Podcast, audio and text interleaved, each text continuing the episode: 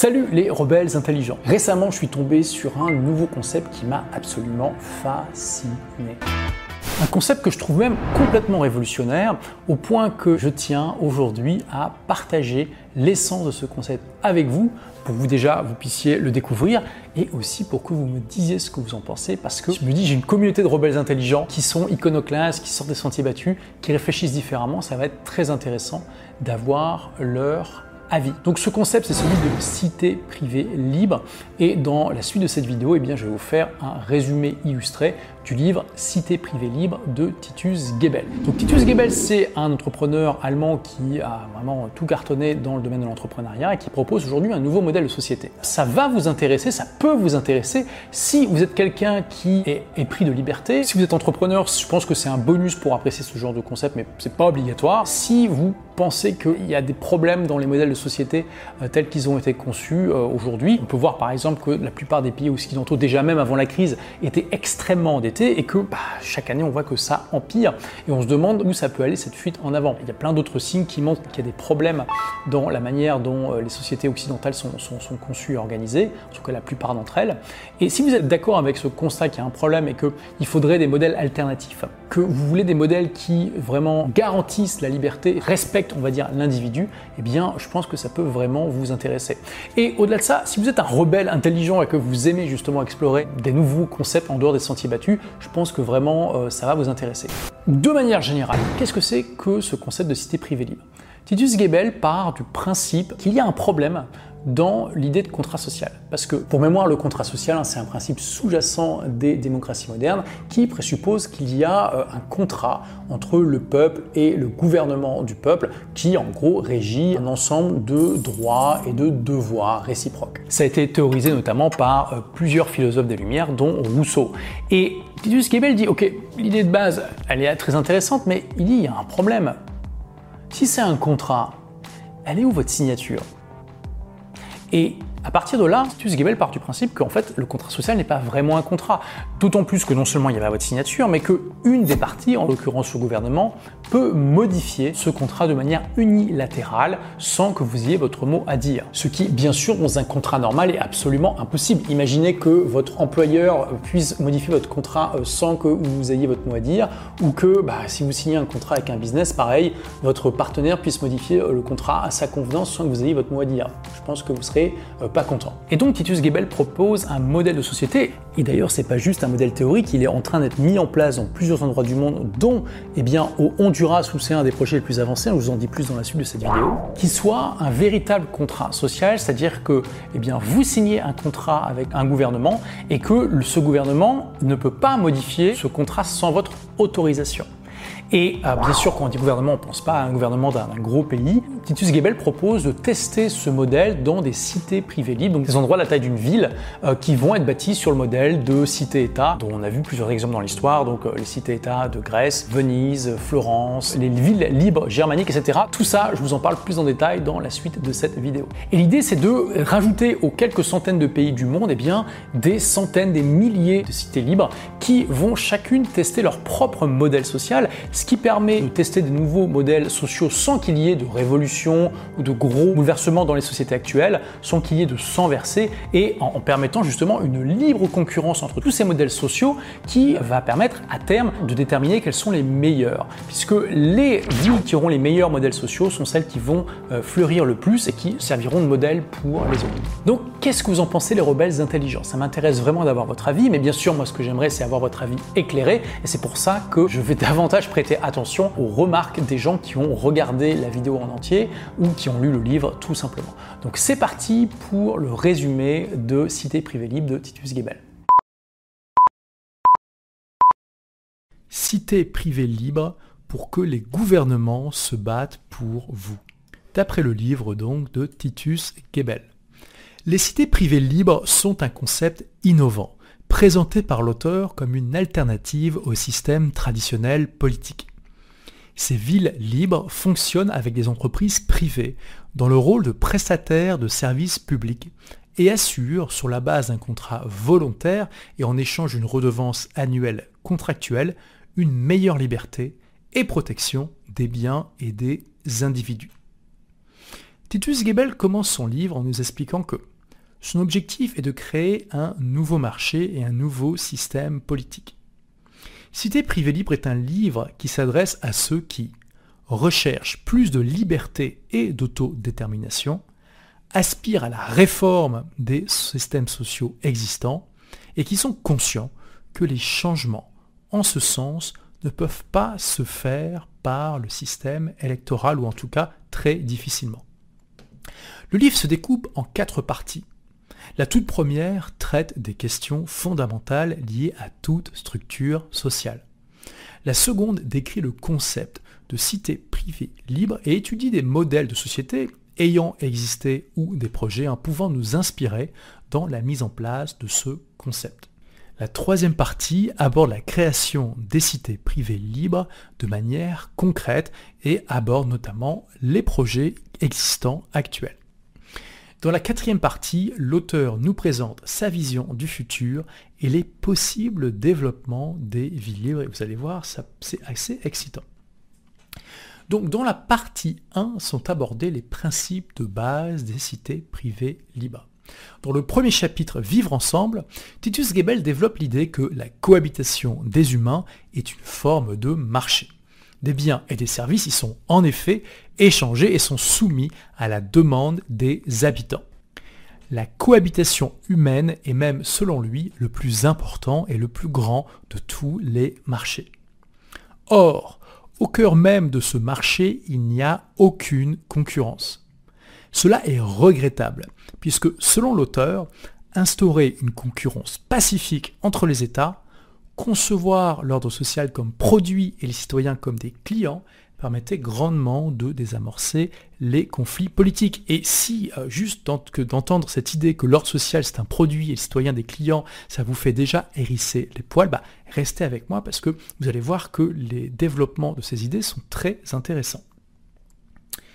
Dans le deuxième chapitre, le droit à une vie autodéterminée, eh bien, Titus Gebel commence en listant une série de mesures prises par le gouvernement allemand de 1957 à 2015. Il démontre alors que chacune de ces réformes a été mise en place par une toute petite minorité, comme c'est toujours le cas dans les systèmes classiques traditionnels.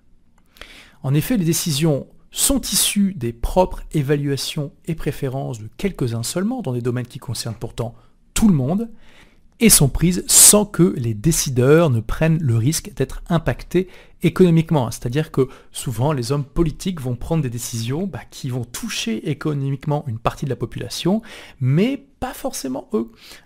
Et également, l'auteur expose comment s'articulent réellement tous les enjeux de pouvoir et d'influence au sein d'un système démocratique, notamment à travers du lobbying, et montre que, eh bien, parfois, la démocratie, c'est surtout un symbole, un nom, et quand on regarde un petit peu les rouages, c'est beaucoup plus complexe. Il y a aussi un système à double vitesse dénoncé par les intellectuels qui se met souvent en place, et puis au final, tout le monde finit par accepter ce système et par penser finalement que même s'il a des lacunes, il n'existe pas mieux. Titus Gebel développe ensuite quatre idées principales sur le concept de la souveraineté. Il dit tout d'abord que la souveraineté du peuple se limite en réalité à adopter ponctuellement une constitution et à participer aux élections et référendums. Également, il n'est pas vrai que la seule alternative à l'élection démocratique d'un gouvernement soit la codétermination ou alors un dictateur slash monarque qui règne de manière autocratique et sans contrôle judiciaire. En fait, l'autodétermination est également une option. Parce qu'au final, les États n'ont pas à déterminer comment nous devrions mener notre vie. La liberté et la domination coercitive ne sont pas compatibles. En fait, il y a une règle d'or universelle et connue depuis l'Antiquité qui se veut une directrice pour l'humanité. Faites aux autres ce que vous voulez qu'ils vous fassent. Ça, c'est la variante positive. Ou alors, ne faites pas aux autres ce que vous n'aimeriez pas endurer vous-même. Hein. ça, c'est la variante négative. Or, pour Titus Gebel, si la règle d'or était respectée, il ne pourrait y avoir aucune institution, ni politique, ni religieuse, ni de majorité, qui est le droit d'interférer dans la vie des gens contre leur gré, dans leur propre sphère, dans leur style de vie. Donc pour pouvoir exercer notre autodétermination, et là c'est vraiment une idée que j'ai trouvée personnellement fascinante, Titus Gebel propose de compléter les quelques 200 pays actuels par des milliers de communautés indépendantes ou partiellement autonomes. Pourquoi? Parce que grâce à elles, nous pourrions voter avec les pieds sur les mauvais systèmes, hein, au lieu d'avoir une influence presque inexistante dans les urnes toutes les quelques années les États seraient obligés de se faire concurrence pour attirer des clients en se présentant comme fournisseurs de services attrayants. Et nous pourrions intégrer de nouveaux modèles de coexistence dans les États existants. Ces nouvelles communautés proposées dans un contrat non modifiable unilatéralement, hein, contrairement à ce qu'on appelle d'ordinaire le contrat social, et de manière payante eh bien, des services, la sécurité, la jurisprudence, des infrastructures, des droits et obligations, et d'autres services optionnels à choisir auprès du fournisseur de services étatiques de manière volontaire. Peu importe alors que ces communautés plaisent à tous ou à la majorité, puisque de la même façon que dans toute relation contractuelle, la participation y est volontaire. Par conséquent, ceux qui ne veulent pas de cette approche pourront rester dans les systèmes conventionnels ou aller tout simplement dans une autre communauté autonome.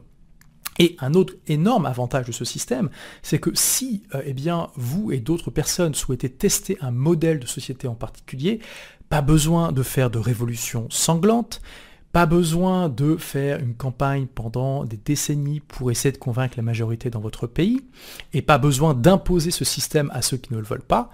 Vous créez tout simplement une communauté indépendante dans un pays qui est d'accord pour vous accueillir, et vous testez ce modèle social avec des volontaires et vous voyez ce que ça donne.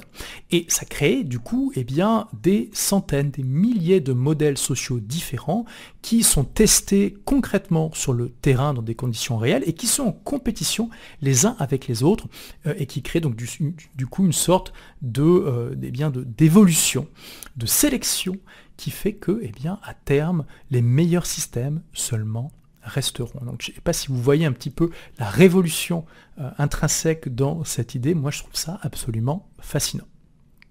En fait, le concept de ces communautés indépendantes implique que chacun est en principe souverain de lui-même. Cette souveraineté de l'individu est radicalement opposée aux idées collectives, politiques ou religieuses, qui obligent à prioriser le bien commun ou l'ordre divin à son désir d'une vie autodéterminée. L'auteur partage ensuite avec nous les motivations qui amènent les gens à adopter certaines formes de coexistence et le rôle que jouent les institutions. Il souhaite nous montrer comment de nouveaux systèmes de coexistence pacifiques et efficaces pourraient être mis en place et ce sans demander à l'homme de changer sa nature. Tout d'abord, la principale motivation de l'homme, c'est la recherche de bien-être. Dès lors que ces besoins humains fondamentaux sont satisfaits, ce qui motive avant tout l'être humain dans tout ce qu'il entreprend est cette amélioration de son bien-être. Cela peut se faire à travers des éléments matériels mais aussi immatériels, tels que le pouvoir, l'influence, le savoir, l'acceptation sociale, l'apprentissage de la sérénité, etc. etc. C'est ce qui explique que tous les représentants de l'État, de l'Église et des institutions de bien commun cherchent à maximiser leurs intérêts personnels. Partant de ce postulat, plusieurs raisons expliquent les faiblesses des systèmes politiques actuels. La première raison, c'est une structure d'incitation défaillante. Pour Titus Gebel, l'État ne peut, à long terme, couvrir les risques de la vie que sont la faim, la maladie, la pauvreté, la dignité pour tous. Et cela à cause des fausses incitations qu'il met en place. Ces fausses incitations sont politiques, bureaucratiques et liées aux avantages sociaux. Elles encouragent les politiciens, les administrateurs et les bénéficiaires à utiliser le système à leur propre avantage et elles rendent les gens moins responsables. Pour l'auteur, le problème s'accroît avec l'ouverture des frontières et les mouvements migratoires. Les contribuables quittent le pays à cause des cotisations sociales élevées, tandis que ceux qui ne veulent pas travailler, là je mets entre guillemets parce que je le cite, émigrent dans le pays puisqu'ils sont attirés par les incitations La deuxième raison, c'est que les conséquences de ces incitations sont mal orientées. Tout d'abord, il y a le surendettement. L'État-providence est par nature un État endetté de plus en plus de payeurs se retirent du système alors que les bénéficiaires sont de plus en plus nombreux. Et on peut voir que dans le monde occidental, bien rares, bien rares sont aujourd'hui les pays qui ont un taux d'endettement inférieur à 50% du PIB, en sachant que euh, en tant que particulier, si vous voulez demander un prêt à la banque, si vous voulez vous endetter, eh bien ça va être très compliqué pour vous de le faire si vous avez déjà un endettement qui est supérieur à un tiers de votre revenu. Et aujourd'hui, la très grande majorité des États occidentaux sont largement au-dessus de deux tiers, et même il y en a beaucoup aujourd'hui qui sont pas loin de 100% ou au-dessus de 100% de leur revenu annuel. Ensuite, il y a les systèmes par répartition. Les fonds disponibles sont redistribués sans que rien ne soit jamais épargné ni investi. Aucun bénéfice n'est généré. Une autre conséquence, c'est le paternalisme. Pour l'auteur, l'État-providence est un État autoritaire où le gouvernement ordonne ce qui doit être fait et le citoyen doit obéir. Le contrôle et le paternalisme ne cessent de s'accroître, restreignant ainsi la liberté aux citoyens. Une autre conséquence est le comportement antisocial. Pour l'auteur, l'État-providence crée des luttes incessantes pour la distribution des conflits sociaux. Il est à l'origine du remplacement de la précaution personnelle par la dépendance, la responsabilité par la paresse, la charité par la traite du système, le désir de faire ses preuves par la recherche d'un revenu immérité et la gratitude par un sentiment agressif du droit. La troisième raison, c'est le principe du minimum. Et ce principe, c'est de vouloir obtenir le plus possible avec peu d'efforts. Et il est naturel chez tous les individus. Si sur le plan de l'évolution de l'être humain, dans sa généralité, ce principe ne pose pas de problème et a même apporté beaucoup de valeur au fur et à mesure des siècles et des millénaires, eh bien ce n'est pas le cas en matière de pouvoir politique. En effet, selon ce principe du minimum, les gens vont chercher à améliorer leur niveau de vie de la manière la plus simple possible. Dès lors, ils vont prendre chez les autres en faisant appel à un tiers pour le faire à leur place de manière légale, à savoir l'État. Celui-ci est en effet la seule institution qui peut confisquer impunément les fruits du travail des autres. Cela rejoint la célèbre citation de Frédéric Bastiat, qui était un homme politique et un économiste français du 19e siècle, qui a dit L'État, c'est la grande fiction à travers laquelle tout le monde s'efforce de vivre aux dépens de tout le monde. C'est pourquoi, selon Titus Gebel, de plus en plus de groupes sociaux se servent aujourd'hui du pouvoir de l'État et non de l'activité économique comme principale source d'amélioration de leur niveau de vie. Le deuxième principe est que seule la concurrence peut limiter le pouvoir. Hein. L'auteur aborde ici diverses mesures prises par les hommes depuis plusieurs siècles pour tenter de limiter le pouvoir politique. L'histoire nous enseigne que pour faire face aux agressions étrangères et ne pas être envahis ou contrôlés, les gens doivent unir leurs forces. C'est ainsi qu'au fil du temps s'établit un monopole de la violence détenu par une institution, la police et ou l'armée. La police possède le droit exclusif d'empêcher l'usage de la violence aux citoyens. Elle est la seule institution autorisée à employer la force à cette fin. Normalement, le monopole de la violence de l'État est source de paix. Mais lorsque l'État utilise son monopole de la violence pour des objectifs allant au-delà de la sécurité intérieure et extérieure, ce n'est alors plus le cas. Les victimes de l'emprise de l'État doivent alors accepter ce qui leur est imposé sans aucune possibilité de se défendre. Parlons maintenant du contrat social. Les citoyens ont accordé volontairement à l'État des pouvoirs étendus afin de pouvoir vivre en retour en sécurité. Toutefois, l'auteur s'interroge. Juridiquement, ce supposé accord de partenariat peut-il vraiment être considéré comme un contrat? Nous pouvons en effet nous poser la question parce qu'en réalité, ce contrat social, il est conclu au détriment de tiers n'ayant pas donné leur consentement. Il devient ainsi, selon le droit civil de la plupart des États, invalide et il est sans règle de réciprocité. C'est-à-dire que, eh une partie peut le modifier unilatéralement et pas l'autre. Hein. Dans le contrat social, l'État peut changer le contrat social unilatéralement, mais vous, vous ne pouvez pas changer le contrat social avec l'État. Parlons donc de l'état de droit et de la Constitution et de la primauté du droit. Elle est, selon l'auteur, problématique parce qu'elle permet à celui qui contrôle le pouvoir législatif d'instaurer n'importe quelle loi. Alors, les droits de l'homme concernent des domaines centraux pour la sécurité et la liberté des individus, comme l'intégrité physique, de la vie, la liberté de circulation et d'action. Le problème, c'est qu'au fil du temps, des personnes bien intentionnées, entre guillemets, ont ajouté à ces droits fondamentaux de plus en plus de droits dits participatifs, comme le droit au travail, le droit à l'éducation gratuite, à une existence décente avec logement, vêtements, soins médicaux, rémunération satisfaisante, etc.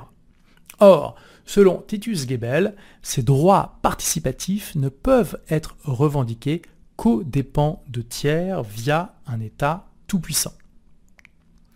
Au niveau de la démocratie, Titus Gebel met en lumière plusieurs faiblesses, comme par exemple, ceux qui bénéficient des systèmes redistributifs sont plus nombreux que les contributeurs.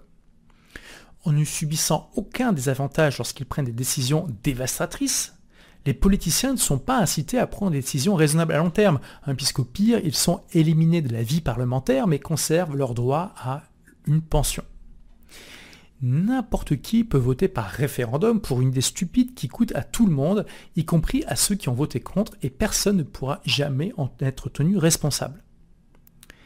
Le personnel politique est de plus en plus faible intellectuellement. Ni l'expérience professionnelle, ni les compétences spécialisées sont requises. Petitesse et subsidiarité. Pour Titus Gebel, la solution pour remédier aux faiblesses de la démocratie se situe dans la décentralisation du pouvoir. L'auteur mentionne ici plusieurs exemples, hein, notamment la Suisse, les petites entreprises, Singapour, l'Islande, le Liechtenstein, Monaco, pour illustrer l'intérêt des petites unités. Il propose ensuite cinq leviers de prospérité. Premier levier, c'est la coopération volontaire. Basée sur la réciprocité et l'échange, la coopération volontaire enrichit tous les participants. Le gain de l'autre n'est pas la perte de l'autre. Deuxième levier, la propriété. Hein, la propriété privée, c'est vraiment l'unique moyen pour un individu de s'opposer au pouvoir de l'État. Le troisième levier, c'est l'amélioration du niveau de vie. Pour Titus Gebel, une personne qui veut gagner sa vie doit produire et offrir des biens ou des services pour lesquels d'autres sont prêts à payer volontairement. S'il veut davantage, il doit travailler, épargner ou emprunter de l'argent pour investir dans de nouveaux produits et services à offrir. Le quatrième pilier, c'est l'exigence de profit. Dans le processus d'échange volontaire de biens et de services, le profit ne peut être banni. Parce que, en plus d'être moteur de progrès, la recherche du profit est source de coopération, de division du travail et de prospérité. Les ressources sont utilisées pour créer des produits, services, emplois qui améliorent le niveau de vie dans le monde et enrichissent donc toutes les parties concernées. Enfin, cinquième levier, les entrepreneurs. Bien que minoritaires, les entrepreneurs et les innovateurs jouent un rôle primordial dans la société. D'abord, ils offrent à leurs semblables ce dont ils ont besoin. Ensuite, à l'inverse de l'État, aucun entrepreneur ne peut forcer les gens à acheter ses produits ou services. Il lui faut gagner des clients par la qualité et le prix. Pourtant, la liberté de faire des affaires est souvent sévèrement restreinte dans la plupart des États. Ensuite, Titus Gebel aborde la religion et il dit que la religion n'est pas un problème pour une société si elle se présente simplement qui donne à l'individu la force et un sens à sa vie. Mais dès qu'une religion exige des privilèges pour ses membres ou l'observation de certaines règles par des non-croyants, elle devient alors une idéologie politique. Et c'est là que les problèmes commencent. Car alors deux systèmes de régulation se font face, à savoir le religieux et le laïque. Une autre question cruciale pour tous les systèmes sociaux est celle de la sécurité aux frontières et du contrôle de l'immigration. Ainsi, pour l'auteur, l'ouverture des frontières n'est pas souhaitable parce que les frontières sont gages de sécurité intérieure et extérieure d'une société, protègent les droits acquis et maintiennent l'harmonie sociale. Par conséquent, Titus Gebel pense qu'il est essentiel de présélectionner les immigrants. L'auteur partage ensuite les facteurs clés qui, selon lui, unissent la société et garantissent leur bon fonctionnement. Tout d'abord, l'égalité. Pour l'auteur, il n'est pas réaliste dans les sociétés de masse de traiter les gens différemment selon chaque situation de la vie. La seule solution est alors de mettre en place les mêmes règles pour tout le monde. La justice est le bien commun. Tous les individus sont différents, chacun a des valeurs et intérêts divergents et une opinion subjective. En cela, il ne peut, au-delà de la satisfaction des besoins fondamentaux de la justice objective, y avoir de bien commun. L'identité commune est la cohésion. Selon l'auteur, les communautés qui partagent une identité commune, qu'elle soit fondée sur l'ascendance, la culture, la langue ou la religion, ou même tout ensemble, ont plus de facilité à créer l'harmonie sociale. Or, l'harmonie sociale au sein d'une société est, nous dit l'auteur, une source considérable de coopération sociale et économique. Autrement dit, plus les gens sont différents, plus la coopération est difficile. L'identité commune est impérative pour le bon fonctionnement d'une société. L'auteur précise toutefois que l'homogénéité ethnique n'est pas toujours cruciale à partir du moment où il y a une culture directrice qui s'impose à tous et que les individus y sont intégrés. Donc, en conclusion de la première partie du livre, je vous donne une citation de l'auteur. Afin d'éviter les problèmes causés par les luttes humaines pour le pouvoir, nous donnons plus de pouvoir à certaines personnes. Cela ne peut pas fonctionner sur le long terme. D'autant plus que, et je rouvre les guillemets, les dirigeants respectifs ne supportent aucune conséquence économique pour leurs décisions, restent légalement à l'abri de toute responsabilité et n'ont aucune obligation exécutoire à l'égard des gouvernés. Si les gouvernements vont trop loin, ils sont éliminés hein, dans les démocraties ou renversés dans les autocraties et les dictatures. Puis un nouveau gouvernement arrive et le même jeu recommence. Fermez les guillemets.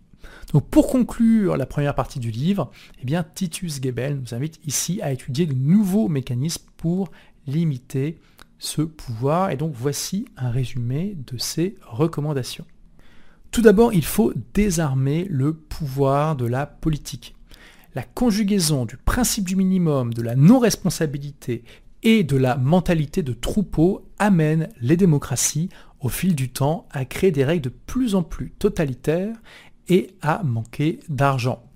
De tels systèmes se détruisent donc eux-mêmes avec le temps et ne peuvent perdurer. Le seul remède est de désarmer le pouvoir de la politique en général. Deuxième conclusion, mettre en place un véritable contrat social.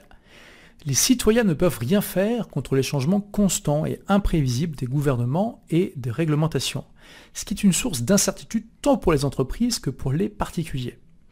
Un véritable contrat social nécessiterait en réalité le consentement préalable de tous, d'être précis et pas modifiable de manière unilatérale. Troisième conclusion, octroyer une large liberté personnelle et économique. Il est crucial d'accorder une grande liberté aux individus. Et cette liberté bah, se limite à la liberté d'autrui et au cadre réglementaire, hein, rappelez-vous de la règle d'or, s'applique aux libertés économiques et individuelles, pas de redistribution de force, pas de privilèges à certains, implique la responsabilité et l'obligation de répondre des conséquences de son comportement.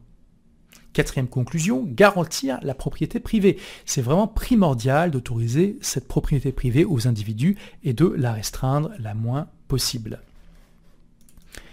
Cinquième conclusion, instaurer l'état de droit et l'égalité devant la loi. L'auteur développe trois recommandations. Les règles doivent s'appliquer à tous, y compris aux personnes au pouvoir et celles qui dirigent la société. La religion reste une affaire privée. Sa pratique est libre mais ne permet aucun privilège. Et moins équivaut à plus. Plus il y a de règles et de lois, plus il y a de risques qu'elles ne soient pas toutes respectées et qu'elles créent des failles exploitables par les personnes bien informées. Sixième conclusion, favoriser la concurrence par la petitesse et la subsidiarité. La meilleure solution, selon l'auteur, pour limiter le pouvoir humain est la concurrence.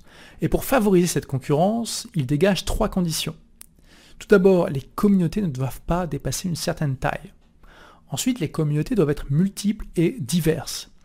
Et ensuite, les membres des communautés doivent y vivre de leur plein gré, ce qui implique que eh ces membres ont le droit de partir quand ils le souhaitent.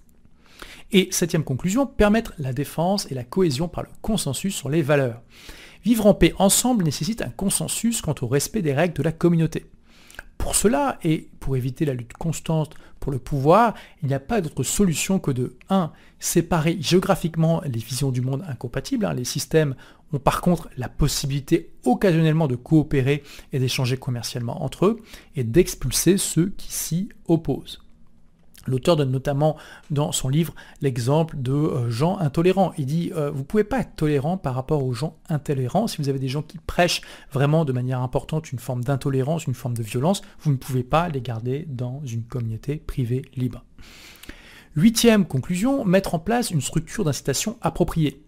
Les nouvelles approches doivent être conçues avec des dirigeants qui disposent d'un intérêt économique qui leur est propre dans le succès de la société, qui seront tenus pour responsables en cas d'erreur, qui donnent la possibilité aux membres de la communauté de la quitter ou de faire sécession à tout moment sans encombre, parce que ça favorise la concurrence, qui n'accordent pas d'avantages particuliers à des groupes citoyens, on évite ainsi le lobbying, la corruption et les luttes de distribution, qui possèdent des obligations et des compétences précises et non modifiables unilatéralement, ce qui donne de la sécurité juridique et de la prévisibilité, et qui peuvent faire l'objet d'une action en justice en cas de litige devant des tribunaux indépendants ou des conseils d'arbitrage, hein, pour avoir un règlement neutre des différends.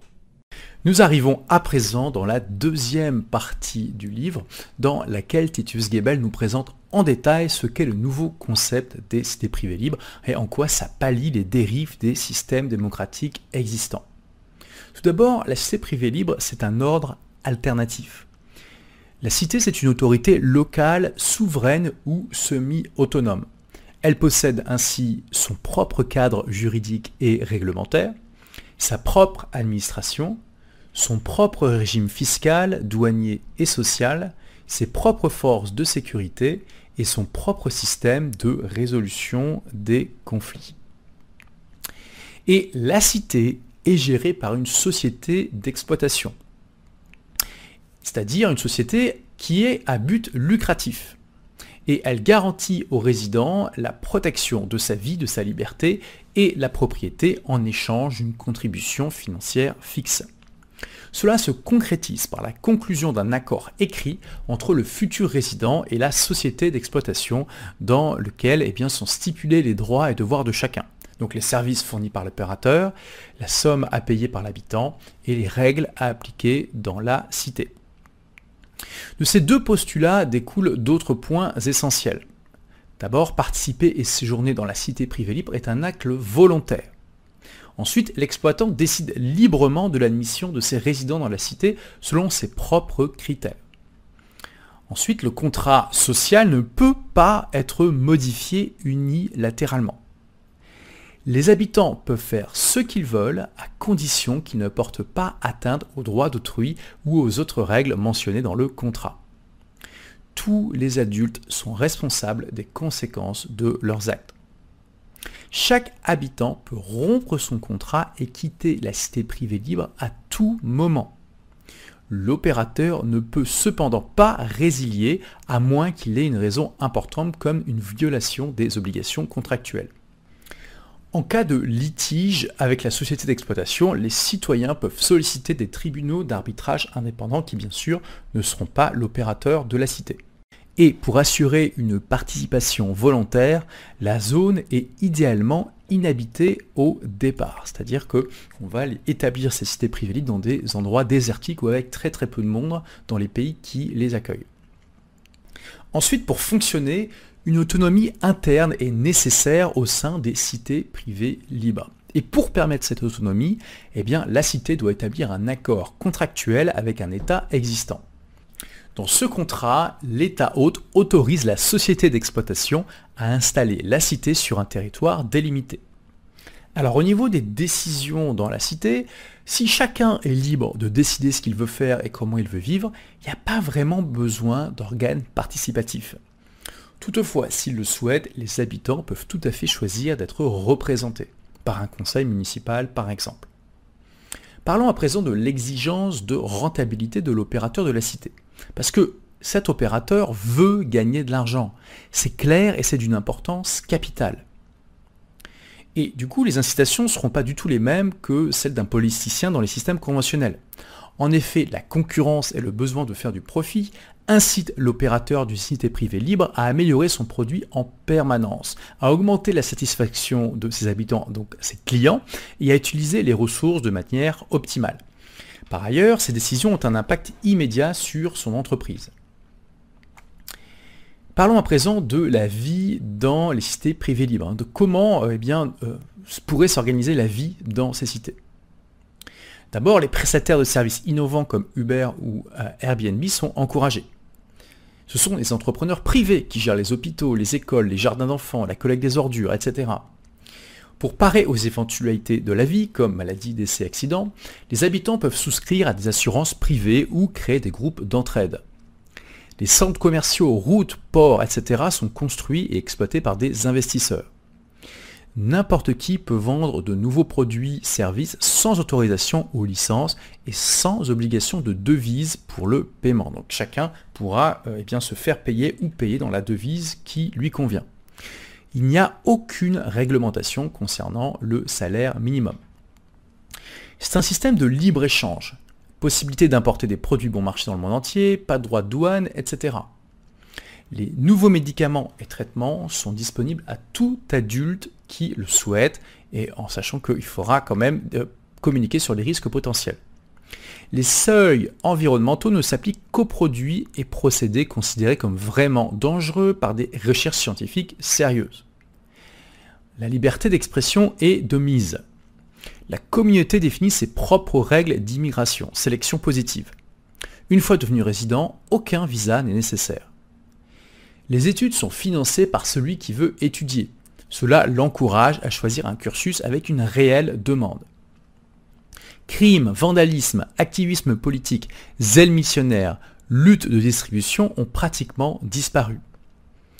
Les gens sont de nouveau dans la responsabilité de prendre soin d'eux-mêmes. Ils sont plus stables et plus réalistes dans leurs évaluations. Donc parlons à présent des avantages des cités privées libres, euh, des avantages à la fois pour les particuliers, les entreprises et les gouvernements. Tout d'abord la sécurité juridique, la fiabilité et la prévisibilité. En fait, dans une cité privée libre, eh l'opérateur est soumis à sa responsabilité contractuelle et peut être poursuivi en justice en cas de défaillance. C'est une grande nouveauté par rapport aux hommes politiques dans les systèmes démocratiques. Ensuite, le résident ne paie que ce qu'il a demandé dans le cadre de son contrat et peut bénéficier de dommages-intérêts si l'opérateur ne respecte pas ce contrat. Les règles ne sont modifiables que d'un commun accord ou dans le cadre de mécanismes contractuels. Les mêmes lois s'appliquent à tous sans considération des différences entre les personnes. L'absence et l'abstinence politique. Les cités privées libres sont des sociétés apolitiques, en dehors donc de leur relation avec l'État hôte et le monde extérieur. La garantie des libertés. Les cités privées libres accordent la plus grande liberté d'action, de contrat et d'opinion possible. Et cette liberté entraîne naturellement une plus grande responsabilité. La sûreté et la sécurité. Dans une cité privée libre, l'opérateur s'efforce de fournir le maximum de sécurité et de protection car les citoyens peuvent sinon prétendre à des dommages et intérêts. Il peut pour cela expulser les délinquants et les criminels comme ça se voit par exemple dans des villes comme Dubaï ou Singapour. Un autre avantage énorme, c'est la limitation du pouvoir par la diversité et la concurrence. Hein, parce que l'existence de nombreuses et diverses villes privées libres apporte une saine concurrence à la fois entre elles et aussi une concurrence aux États actuels. D'ailleurs, euh, ça donne également une marge de manœuvre pour les expériences, parce que le problème d'une société, c'est que bien souvent, les changements sont difficiles à implémenter politiquement, culturellement ou pour des raisons religieuses dans un État normal. Donc pour un État ou un gouvernement, les cités privées libres sont alors l'occasion de tester des réformes controversées sur un petit territoire délimité sans engager de risques ou de conséquences importants. Parce que si le système proposé fonctionne, bah, il sera alors possible d'agrandir le territoire ou de reproduire le système. Et si on voit que ça ne fonctionne pas ou que toute la population n'adhère pas, eh bien euh, simplement une, zone spéciale a été créée et voilà, ça ne va pas euh, entraîner de grands bouleversements. Un autre avantage, c'est l'harmonie sociale pour le partage de valeurs communes. les villes privées libres rassemblées autour de valeurs communes, hein, qui seront celles de leur modèle social et économique, seront elles-mêmes plus homogènes, mais l'ensemble de toutes les villes libres proposeront finalement une grande variété de sociétés. De meilleures incitations. Les incitations pour les opérateurs des cités privées libres sont fondamentalement différentes de celles des États actuels. En effet, l'opérateur possède un intérêt économique direct dans le succès de la cité. Comme il doit faire face à une concurrence directe et doit donc attirer ses clients uniquement par l'attrait de son produit. Parlons à présent des objections communes au concept de cité privée libre et comment l'auteur y répond. D'abord, on a les objections qui rentrent dans la, catégorie ça ne fonctionnera pas. Tout d'abord, la sécurité.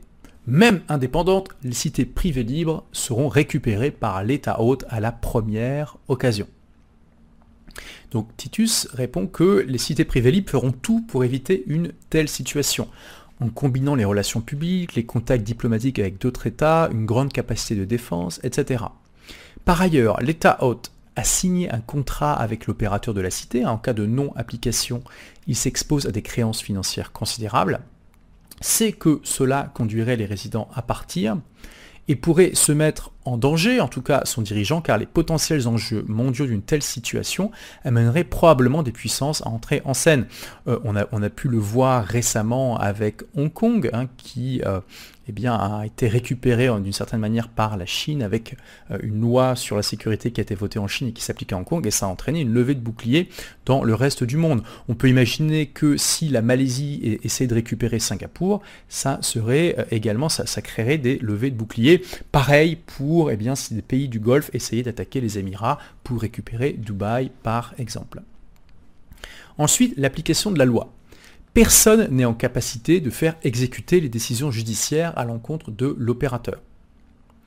En fait, la loi peut être appliquée par le biais de registres de propriété, de tribunaux et de conseils d'arbitrage, et par des organes chargés de l'application de la loi de la cité privée libre, et ça sera dans le contrat qui sera accepté par l'opérateur. Autre objection, la cohésion. Les systèmes qui n'ont ni cohésion ethnique, culturelle ou religieuse ne sont pas viables à long terme. Eh bien, dans les cités privées libres, la cohésion peut se nourrir d'une culture propre, qui se développera au fil du temps grâce aux valeurs communes, comme ce fut le cas pour les États-Unis. Et on peut également noter que Dubaï et Singapour existent à ce jour sans véritablement de cohésion culturelle. Hein. Dubaï et Singapour, ce sont euh, eh des patchworks de religions, d'origines géographiques et culturelles extrêmement différentes, et pourtant ça fonctionne très bien. Autre objection, les modifications du contrat. Les changements du contrat, les adaptations au développement seront à un certain moment inévitables et nous conduiront à adopter à nouveau les systèmes conventionnels, soit sur un mode autoritaire ou alors via des organes de participation. Bah, l'auteur cite ici l'exemple des cartes de crédit pour montrer que des réglementations allant dans l'intérêt des personnes peuvent tout à fait être implémentées sans intervention des tribunaux ni modification du contrat, et ce dans de nombreux domaines de la vie. Sinon, il est aussi possible d'offrir aux nouveaux citoyens des contrats différents de ceux qui ont été proposés aux habitants précédents. Autre objection, le déficit réglementaire. Dans notre monde actuel de plus en plus complexe, un état aussi minimal ne peut pas fonctionner. Il faut absolument des règles complexes. Mais justement, l'approche des cités privées libres, c'est de contrer l'hyper-complexité du monde actuel et tous ses effets secondaires tels que l'abus et l'exploitation. Et pour cela, elles ne peuvent que choisir un cadre réglementaire simple. Autre objection, le marché.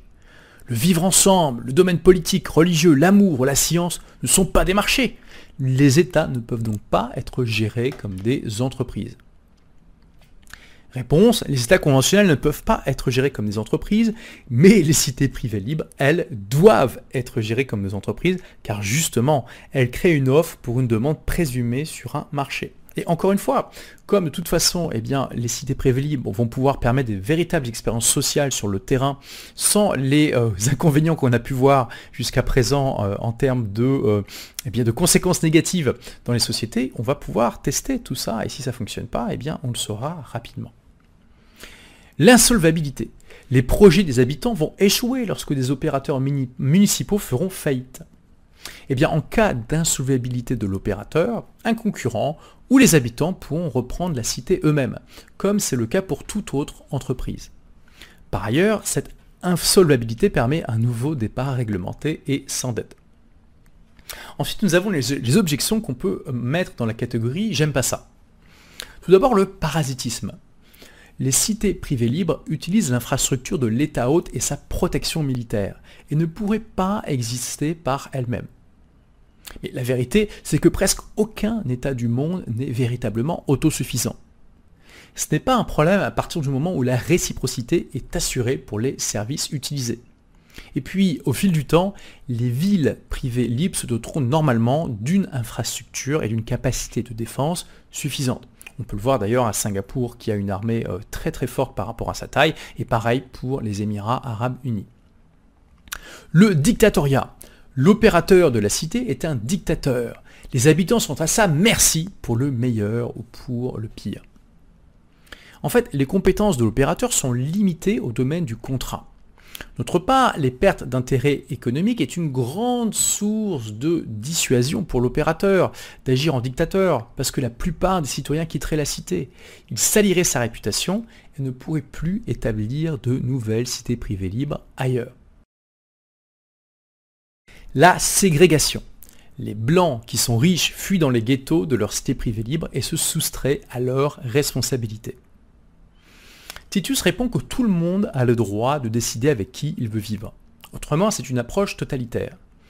En ce qui concerne la responsabilité envers les autres, l'auteur ajoute Ouvrez chaque individu est bien entendu libre de ressentir une obligation morale envers de parfaits étrangers. Cependant, aucune obligation objective ne peut en découler. Si la personne soi-disant défavorisée n'est pas aidée maintenant, elle est incitée à se débrouiller seule et à développer ses forces existantes, qu'elle ne peut découvrir que pour conquérir sa place dans la vie. L'exploitation. En l'absence d'un État-providence et des règles de protection qui l'accompagnent, les plus faibles seront exploités par les plus forts. Bah, L'auteur dit qu'on ne peut pas vraiment parler d'exploitation puisque les individus viennent volontairement dans une cité privée libre et peuvent aussi en repartir volontairement. Il est question d'exploitation lorsque nous refusons aux gens le droit de prendre leurs propres décisions. Par ailleurs, les personnes faibles ne seront pas sans défense. Le système de droit civil les protège par exemple de clauses surprenantes dans les contrats. L'exclusion. Si les cités privées libres s'établissent dans le monde entier, les plus faibles ne seront au final plus acceptés nulle part. L'auteur répond que dans la mesure où une personne est capable et disposée à travailler et qu'elle a volonté de s'adapter, elle sera acceptée quelque part. Surtout si on imagine des centaines ou des milliers de cités privées libres, chacun avec leur propre modèle et leurs propres critères d'acceptation. L'idée, c'est qu'il y ait des comités spécialisés pour le secteur des bas salaires, par exemple. Ceux qui seront vraiment incapables de produire quelque chose à cause d'un handicap, d'une maladie ou d'une autre capacité ne représentent, selon l'auteur, pas plus de 5% de la population et l'histoire a montré qu'ils bénéficiaient la plupart du temps d'une aide charitable. Autre objection, les problèmes de l'humanité à l'échelle mondiale, la protection de l'environnement et du climat ne seront pas résolus par les cités privées libres. Il faut des grands gouvernements pour pouvoir gérer ça. Et Titus répond que le régime réglementaire des cités privées libres tiendront compte de cet aspect. D'ailleurs, ça fait partie aussi de cette concurrence. Euh, si euh, entre deux cités qui vous tentent, et il y en a une qui vraiment a une démarche écologique euh, profonde et l'autre pas du tout, si vous-même vous avez une sensibilité écologique, vous allez davantage choisir eh bien, la cité qui est en accord avec vos valeurs. Ensuite, l'égoïsme. Les cités privées libres divisent la société et la polarisent. En s'installant à un endroit selon leur propre désir individuel d'une vie meilleure, les gens vont se retrouver qu'entre personnes qui ne peuvent penser d'une manière différente de la leur. L'auteur répond que l'homme est un animal de troupeau. En ce sens, les groupes volontairement formés seront en effet homogènes. Et c'est pour cela qu'une multitude de modèles différents doit être préconisée. C'est la concurrence entre les systèmes qui, au final, engendrera l'évolution de la société. Concernant l'égoïsme, l'auteur répond que le désir individuel d'une vie meilleure n'est pas seulement légitime, c'est la raison de tous les progrès de l'humanité jusqu'à présent. Dans le chapitre 9, l'auteur étudie les anciens et nouveaux modèles de cités privées libres. Il étudie notamment les cités-états grecs du monde antique, hein, de à peu près vers moins 800 avant Jésus-Christ à 700 après Jésus-Christ. Euh, ces cités ont connu une longue période de prospérité. Et ce qu'elles ont réalisé sur le plan culturel et scientifique ont impacté le monde de manière continue jusqu'à aujourd'hui. Toute la culture occidentale est basée sur cet héritage culturel grec qui a été créé à l'époque de ces cités-États. Ensuite, l'auteur parle en détail des cités impériales libres au Moyen Âge, hein, de environ 1100 à 1800. Il aborde aussi Venise de 697 à 1797, donc, euh, qui été une grande puissance maritime pendant un peu plus d'un millénaire. Il parle de la principauté de Monaco depuis 1297, de Hong Kong depuis 1843, de Dubaï depuis 1971, de Singapour depuis 1965 et de Sandy Springs, une ville des États-Unis, depuis 2005. Donc, je ne vais pas avoir le temps de rentrer dans les détails de chacune de euh, ces euh, cités-États, mais vous pourrez aller euh, voir ça dans le livre. Je vais plutôt vous faire la synthèse des leçons que Titus Gebel euh, tire de toutes ces villes-États libres qui ont euh, eu un grand succès dans l'histoire. Les points clés qui se dégagent de l'analyse de l'auteur sont 1. Le volontariat. Une communauté réussit lorsque de nombreuses personnes veulent y vivre volontairement sur une longue période. 2. Le libre-échange. L'économie de marché doit être aussi peu réglementée que possible. 3. Le choix de ces immigrants en fonction des besoins ou du cahier des charges de la cité. Pas d'ouverture de frontières incontrôlée pour tous. 4. L'absence de codétermination démocratique, ou alors très limitée. Chaque habitant analyse personnellement les coûts-bénéfices. Donc il y aura plus de liberté économique et plus de sécurité contre moins de liberté individuelle, plus d'autodétermination contre moins de participation, etc. Cinquième point clé, l'état de droit. Sixième point clé, une défense et des forces armées importantes qui s'accompagnent d'une indépendance politique appropriée, de bonnes relations avec ses voisins et l'évitement des conflits. Septième point clé, aucune tolérance à l'intolérance. L'harmonie sociale dépend des règles de coexistence. Certaines ne sont pas négociables et sont donc strictement appliquées. La partie 3 s'intéresse à la mise en œuvre concrète des cités privées libres. Et ça passe bien sûr par leur création. Tout d'abord, quels sont les avantages pour les pays d'accueil? Parce que les États ne renonceront pas à leur souveraineté sur une partie de leur territoire s'ils ne peuvent pas en tirer profit. C'est d'ailleurs le cas des cités-États de Hong Kong, Singapour ou Monaco. Elles font bénéficier d'une ceinture de prospérité à leurs pays voisins, sous la forme d'impôts, de création d'emplois pour les travailleurs transfrontaliers, etc. Elles sont également l'opportunité de tester de nouvelles opportunités sans avoir à changer le système politique de l'État hôte. Pour ce dernier, il est alors possible d'essayer des idées alternatives sans se heurter à l'opposition au changement dans leur propre pays. Parlons maintenant de l'accord avec l'État hôte. Une ville privée libre ne sera probablement pas en mesure de négocier une indépendance totale par rapport à l'État hôte. En effet, en plus de la souveraineté territoriale, la défense politique étrangère, ce dernier voudra probablement continuer à appliquer certaines normes juridiques, notamment les droits de l'homme inscrits dans sa constitution, les accords internationaux, les codes pénaux. Ainsi, Titus Gebel cite des exemples d'intérêts qui risquent fortement d'entrer en conflit avec ceux de l'État hôte.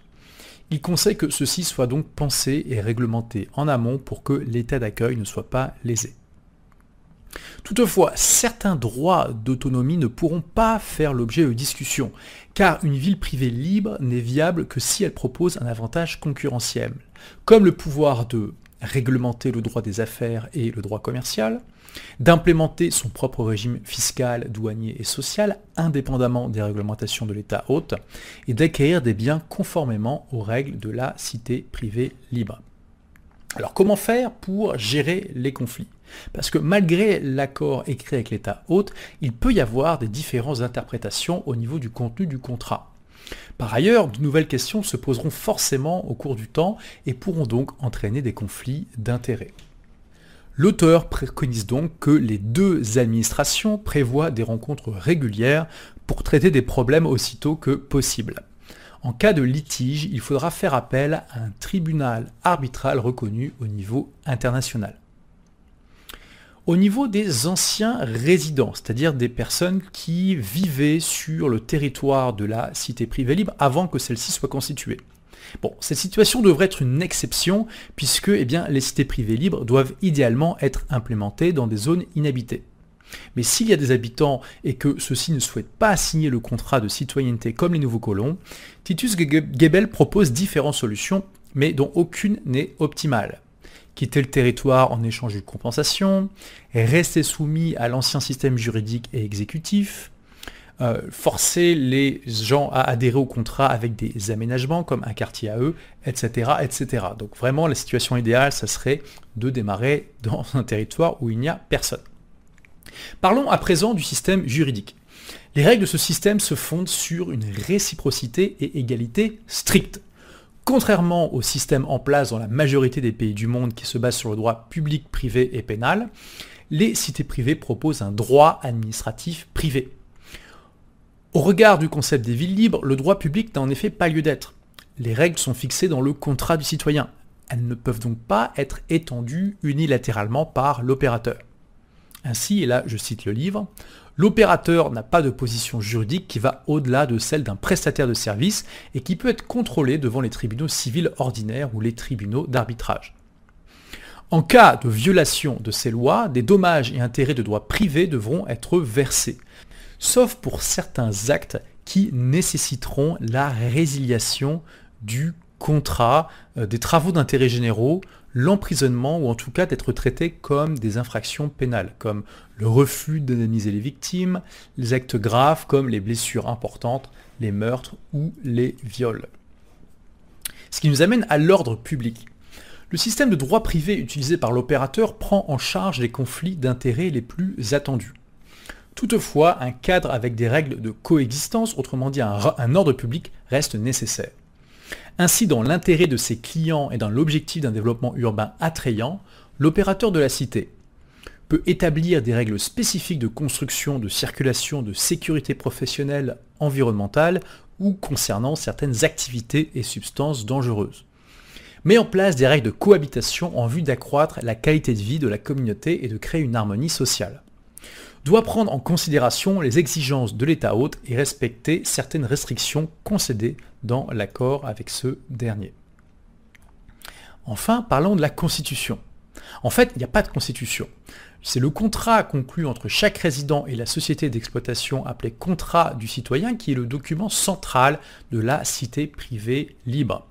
Je cite le livre, ce contrat règle explicitement et définitivement les droits et obligations mutuelles et remplace une constitution ou un contrat social fictif dans une cité privée libre. En effet, toutes les règles à appliquer, incluant droit privé et ordre public, font partie de ce contrat. Alors, au niveau des fondamentaux de ce contrat, plus précisément, les deux parties contractantes sont, du côté de la cité privée libre, la société d'exploitation ou la cité qu'elle exploite en tant qu'entité. Du côté des habitants, ce sont des sociétés, des personnes adultes, des familles. Hein. Les enfants sont inclus dans le contrat d'un parent, mais une fois majeurs, décideront de signer un contrat à leur tour ou de quitter la cité. En termes de contenu, le contrat du citoyen couvre trois domaines. Les services, le système juridique, la rupture du contrat. Le domaine central est la protection de la vie, de la liberté et des biens des citoyens contractuels. En contrepartie, les citoyens s'engagent à s'acquitter d'un montant fixe. Le règlement des différends. En cas de conflit entre l'opérateur et les citoyens contractuels, le contrat du citoyen prévoit que les procédures puissent être résolues devant un tribunal d'arbitrage neutre ou ad hoc. La partie lésée puisse solliciter des dommages-intérêts contre la société d'exploitation. Au niveau des modifications et ajustements du contrat, Titus Gebel évoque plusieurs possibilités pour apporter des ajustements au contrat du citoyen. La pratique montrera quel modèle ou combinaison est le ou la plus efficace. Dès lors, la société d'exploitation peut proposer un amendement au contrat, mais seulement aux personnes qui acceptent ce nouveau contrat, exclure complètement l'élément contractuel qui nécessiterait une modification, faire apparaître une clause générale qui autorise à réviser le contrat en cas de situation exceptionnelle, comme des guerres, catastrophes naturelles, etc. etc. Au niveau de la sécession et de la résiliation, la sécession n'est possible que si tous les habitants d'une sous-zone clairement définie y consentent réellement. Mais en tout cas, c'est une possibilité qui est prévue dès l'origine. Ça montre bien euh, cette idée de liberté qui est vraiment ancrée dans ce contrat, qui est un véritable contrat. C'est-à-dire que si vous avez toute une zone avec tous les habitants dedans qui veulent faire sécession, ils peuvent créer leur propre cité libre à l'intérieur, en l'occurrence ce sera plutôt à l'extérieur d'une cité libre actuelle. Ensuite, le contrat peut être résilié par le client à tout moment, mais par le prestataire uniquement pour un motif valable, sans que cela n'affecte pour autant la propriété du client. Hein. Si vous avez acheté euh, par exemple de l'immobilier dans une cité privée libre, mais et que votre contrat est résilié par le prestataire parce que par exemple vous avez manqué à vos obligations, que vous n'avez pas payé eh bien, euh, les factures, ça n'empêche pas que vous restez propriétaire de ce que vous avez acheté. Titus Gebel fait aussi un aparté sur la citoyenneté électronique. Euh, il dit que comme le modèle estonien, les cités privées libres pourraient accorder un simple statut de citoyen électronique aux non-résidents. Ainsi, bien qu'ils ne soient pas présents physiquement, ces e-citoyens pourraient créer des sociétés dans la cité privée libre, y ouvrir des comptoirs commerciaux et participer au système de règlement des différents de la cité. Parlons à présent de la sécurité sociale. Les alternatives aux systèmes sociaux actuels qui permettraient de maintenir dans la cité des personnes ayant passé la majeure partie de leur vie mais ne pouvant plus prendre soin d'eux-mêmes à cause de leur âge ou d'un accident sont ici décrits par Titus Gebel. Tout d'abord les institutions collectives d'entraide. Elles versent des prestations en cas d'urgence extrême à ceux qui contribuent régulièrement à cette caisse commune ou qui aident les autres en nature. L'assurance privée. Il s'agit d'une assurance commerciale proposée soit par l'opérateur de la cité, soit par des prestataires. Elle prévaut pour l'assurance retraite et l'assurance maladie. La famille et les amis. La plus ancienne forme d'aide aux faibles reste le soutien de la famille et des amis. Elle est primordiale car elle est source de compassion et de solidarité volontaire et authentique. Les institutions caritatives. Lorsque la famille ou les amis ne peuvent pas aider pour des raisons financières et quand aucune assurance ou institution d'entraide ne peut intervenir, alors, et seulement dans ce cas, un don de bienfaisance est possible. Il proviendra d'un fonds social financé par des dons volontaires. Selon l'auteur, cela ne concerne que 5% de la population dans les pays développés. Une sécurité sociale minimale. Cette protection sociale minimale, nourriture, abri, soins, est stipulée dans le contrat et donc incluse dans la redevance de base. Elle est fournie par l'opérateur de la cité à condition d'apporter la preuve de l'inefficacité ou de l'inexistence des systèmes mentionnés ci-dessus. La protection de l'environnement et les externalités. Pour être attrayante, une cité privée libre doit obligatoirement s'intéresser à un environnement propre. Elle aura sinon des difficultés pour attirer des résidents productifs. L'idée majeure au sujet de l'environnement est que le principe de danger l'emporte sur le principe de précaution. Cette idée s'applique en faveur de l'innovation. Ainsi, inutile de mettre en place des milliers de lois et directives. Et dans les cités privées libres, aucun dommage théoriquement concevable ne justifie l'interdiction de nouveaux projets et technologies. Les questions budgétaires et monétaires. Pour attirer des citoyens, l'enjeu de l'opérateur de la cité est de trouver diverses sources de revenus de manière à ce que le niveau des contributions soit abordable tout en permettant un niveau de performance suffisamment élevé et une infrastructure attrayante. C'est une citation directement tirée du livre. Au niveau des revenus des cités privées libres, Titus Gebel liste eh bien, différentes sources possibles des contributions placées dans une relation contractuelle réciproque et soumises à un contrôle judiciaire. Tout d'abord, la cotisation de base. L'opérateur perçoit une contribution annuelle, la même pour tous les résidents, qui couvre les coûts des services offerts dans le cadre du paquet obligatoire du contrat de citoyen. Ensuite, il y a d'autres sources de revenus possibles. Il y a les droits d'assises, les droits de propriété sur les biens immobiliers, dans les villes libres qui réussissent eh une sorte de paiement unique des nouveaux citoyens en échange d'une part des investissements déjà réalisés, des tarifs spécifiques comme le paiement de la protection d'un événement privé majeur par la police et les pompiers, des transactions immobilières, hein, vente ou location, l'actionnariat, l'opérateur peut investir dans des entreprises qui fournissent des services aux résidents et génèrent ainsi des profits. Au niveau de la pondération des recettes, a priori, les revenus d'une cité privée libre devraient provenir à 60-70% des transactions immobilières, à 20-30% des services, donc entreposage, gestion portuaire, élimination des déchets, etc., et à 10-20% des frais d'administration et de licence. Au niveau des dépenses et de leur répartition, l'auteur prévoit qu'une part importante de ces dépenses pour l'éducation, la santé, les retraites, les dépenses sociales et le service de la dette. 10% des dépenses totales pour les infrastructures et 5% du budget total pour la sécurité intérieure. Alors, du coup, quel est le coût d'une cotisation annuelle dans une cité privée libre? Eh bien, Titus Gebel explique qu'une cité privée libre devrait s'en sortir en demandant à ses résidents une contribution annuelle de 500 à 1200 dollars par habitant. Oui, une contribution annuelle. Hein. Ainsi, pour une ville de 100 000 habitants, l'auteur affirme qu'une contribution annuelle de seulement 350 dollars par personne serait en théorie suffisante pour garantir un niveau typique d'un pays très développé. Parallèlement, chaque citoyen est en droit de se constituer son propre portefeuille et son propre niveau de protection en fonction de son budget et de ses préférences personnelles. Il devra aussi faire face aux dépenses des charges non incluses dans le paquet obligatoire, idéalement privatisées, comme l'eau, les eaux usées, l'électricité, le ramassage des ordures, les écoles, l'éducation, la formation, l'assurance maladie, la prévoyance vieillesse et les autres assurances. Au niveau de la monnaie et de la banque centrale, il est évident qu'une monnaie stable facilite les transactions et l'épargne, génère de la confiance et permet de planifier à long terme, notamment pour sa retraite. Donc les cités privées libres n'ont aucune raison de créer une banque centrale ou d'exiger une monnaie spécifique pour les opérations de paiement des citoyens de la cité. Donc chacun sera libre d'utiliser la monnaie qu'il veut pour régler ou des transactions pour demander des paiements. Ça devrait euh, créer une sorte de compétition saine qui, vont, euh, qui va permettre aux gens d'utiliser les monnaies qu'ils qui estiment les plus sûres et les plus stables. On a déjà des exemples dans le monde de pays qui utilisent des monnaies qui ne sont pas euh, de leur pays. On a par exemple le Panama qui utilise le dollar américain. On a aussi les Émirats arabes unis qui utilisent certes une monnaie locale, le dirham, mais elle est échangeable avec des dollars américains à un taux fixe qui ne varie Jamais. On n'a pas d'exemple par contre d'endroit où on peut choisir comme ça, comme on veut sa monnaie et rien que ça c'est déjà une révolution.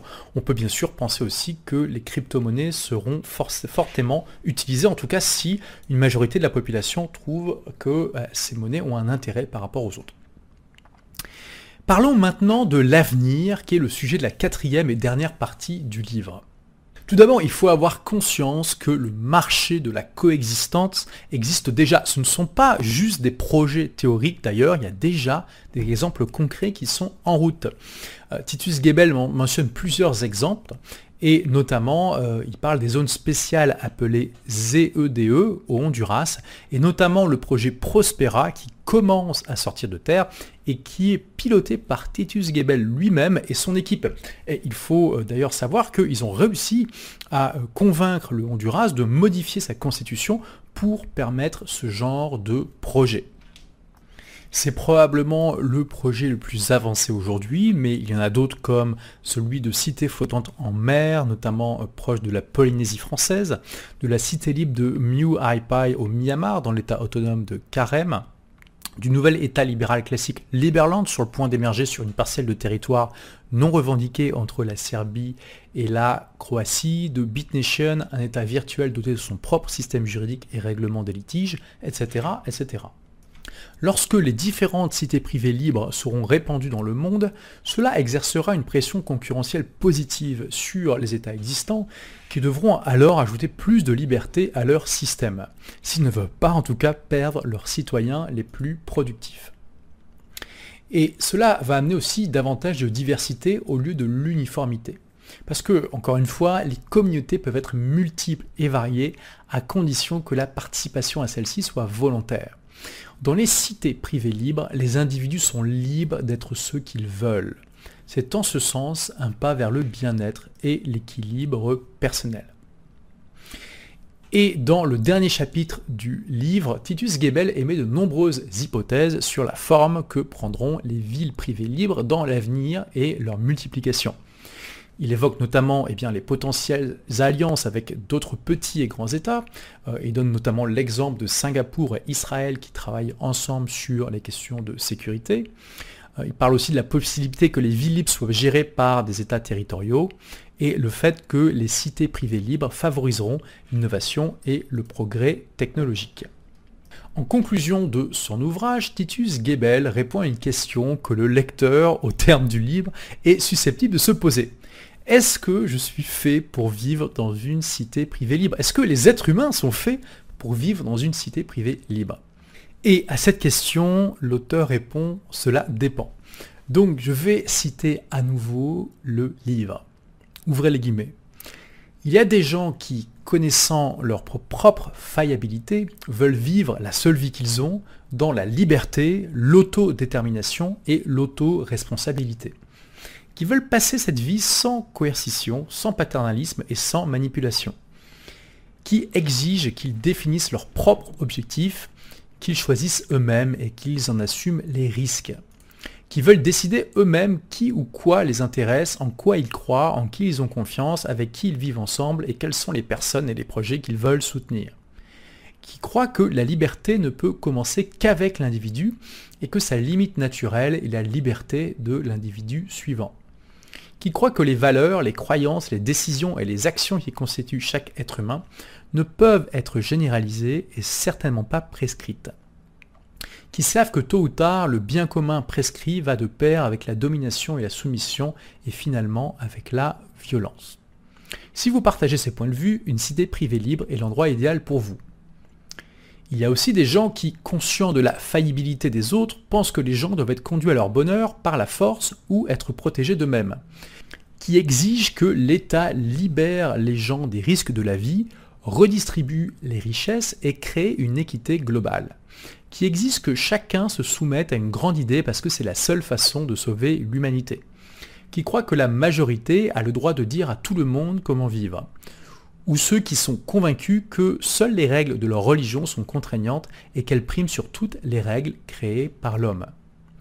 Si vous partagez ces points de vue, une cité privée libre n'est probablement pas l'endroit idéal pour vous. Donc, pour résumer en quelques mots ce concept, vous l'avez compris, complexe de cité privée libre tel que décrit par Titus Gebel dans son livre, eh bien, une cité privée libre, c'est un endroit dans lequel la relation entre l'autorité et le sujet est remplacé par la relation entre le client et le prestataire de service. Donc une cité privée libre est une ville autonome ou semi-autonome, libre de toute politique, dans laquelle une entreprise privée en tant que prestataire de services publics offre la protection de la vie, de la liberté et de la propriété. Ce service comprend la sécurité interne et externe, un cadre juridique et le règlement indépendant des différends. Pour ces services, les habitants concluent un contrat, appelé contrat du citoyen, avec l'opérateur de la cité, qui est donc une entreprise privée plus ou moins ordinaire. Ils paient un montant fixe annuel. Le prestataire de services publics ne peut ensuite pas modifier unilatéralement ce contrat du citoyen en tant que citoyen contractuel, l'habitant a un droit légal à son respect et a des dommages-intérêts en cas d'exécution défectueuse. Cela offre une grande liberté économique et personnelle, hein, puisque la propriété privée, l'égalité pour tous et un climat accueillant pour l'emploi et les initiatives entrepreneuriales seront de mise. Dans la cité, chacun est souverain de lui-même et peut faire ce qu'il veut à condition de respecter les droits des autres et les autres règles modérées de coexistence.